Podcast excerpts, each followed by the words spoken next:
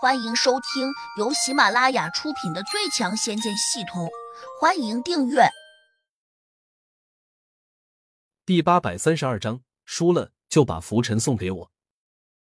千岛地仙秒回。我知道，胡杨见这两个地仙在眨眼睛，心想他们多半有什么阴谋。这样一想，胡杨心里就不高兴了。明明只是过过招较量下法术，这两个可恶的地仙竟然要对自己玩花招，哼，那我也就不用对你们客气了。念头闪过，他手上立刻多了一个小珠，正是通灵宝珠。胡杨用神识交代，马上联系他手上那根拂尘。通灵宝珠毫不迟疑的答应下来。千岛地仙可能想在许梅面前展示一下他的骄傲，便说。我这拂尘其实是件仙器，它最初的主人是一位大罗金仙。许梅一听，顿时哎的一声惊呼。好厉害！千岛地仙越发有些得意，继续夸赞道：“这件仙器，它最厉害的一点，便是万魔归宗。但凡心中有怨气、有恨意、有不平之想，便会被它缠住心灵。”咳咳咳！百狐地仙连连咳嗽。意在提醒千岛地仙，你没必要把各中秘密都说出来啊！许梅听到这里，已经花容大变了，沮丧道：“这世上谁心里会没有一点怨气呢？”千岛地仙微微一笑说：“百狐知道了又有什么用？除非他能够抛弃七情六欲，否则就很难从我这浮尘下面轻易躲开了。”许梅越发有些泄气，只得说：“千岛大人。”点到为止啊！哈哈，我知道，我会手下留情的。千岛地仙笑道。这边，胡杨暗自问通灵宝珠联系的怎么样？通灵宝珠说：“放心吧，主人，他那浮尘里面的气魂不敢把我们怎样的。”胡杨好奇的问：“难道你说服他归降了？”通灵宝珠答。这种法器不是什么霸道的法宝，我们不接受它的归降。胡杨一怔，心道：大罗金仙的法器，居然不被通灵宝珠看在眼里。通灵宝珠似乎读懂了胡杨的想法，说：“如果主人真喜欢这把拂尘，可以抢过来。”胡杨心说：千岛地仙只是和自己比下法术罢了，他目前并非自己的敌人。哪能想抢就抢？不过他眼珠一转，马上对千岛地仙说：“我们比法术之前打个赌怎么样？怎么个赌法？你若是输了，就将这把拂尘送给我，怎么样？”千岛地仙哈哈大笑，心里连续叫了三声：“不知天高地厚。”百狐地仙也在十二分的鄙视着胡杨，认为他简直就是在异想天开。许梅也很无语。胡杨，这也太不知道分寸了吧！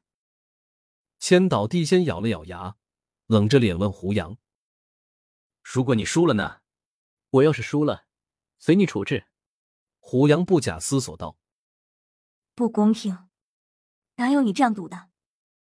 许梅一下就叫了起来：“以大赌小，以多赌少，那未免太吃亏了。”“没事，他赢不了我。这世上哪有绝对的事情？”许梅越发有些着急。千岛地仙冷着脸说：“许老板，你这也太护他了吧？别人怎么赌是他的事情，你何必多管闲事呢？”许梅虽然平时和千岛地仙相处不错，但却也小心翼翼，说话更是不敢越雷池半步。现在被千岛地板指责了两句，他哪敢辩解，只得失望的看着胡杨，似乎在责备他为什么要这样自信。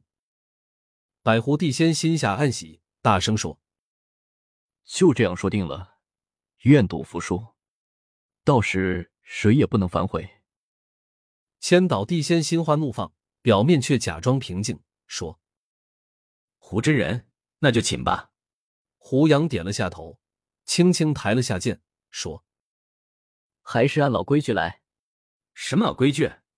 千岛地仙有点不解。之前和百狐地仙较量，我让他先出手。现在我自然也让你先出招，免得别人说我厚此薄彼。这话一出，两地仙都气吹了。百狐地仙黑着脸，一下就想到了一个词语——打脸。对，这脸简直被打得有些生疼。千岛地仙咬牙冷笑，别以为你手上有法宝，小信胜了百狐就敢如此张狂。胡杨不屑道别说那些没用的，如果你打赢了我，你也可以这样。：“千岛地仙大怒，喝道既然你这样说，那我就不客气了。：‘许梅越发有些沮丧，难道胡杨这是存心求败？’玄冥真人不住的摇头，低声念道终究还是太年轻了，在不知道别人底细前就敢这样嚣张，迟早会吃尽苦头的。：‘此时，千岛地仙的拂尘已经抬起来了，他沉声叫道。”胡杨，别说我没有提醒你，我这一晨扫过来，必定会气出万魔归宗。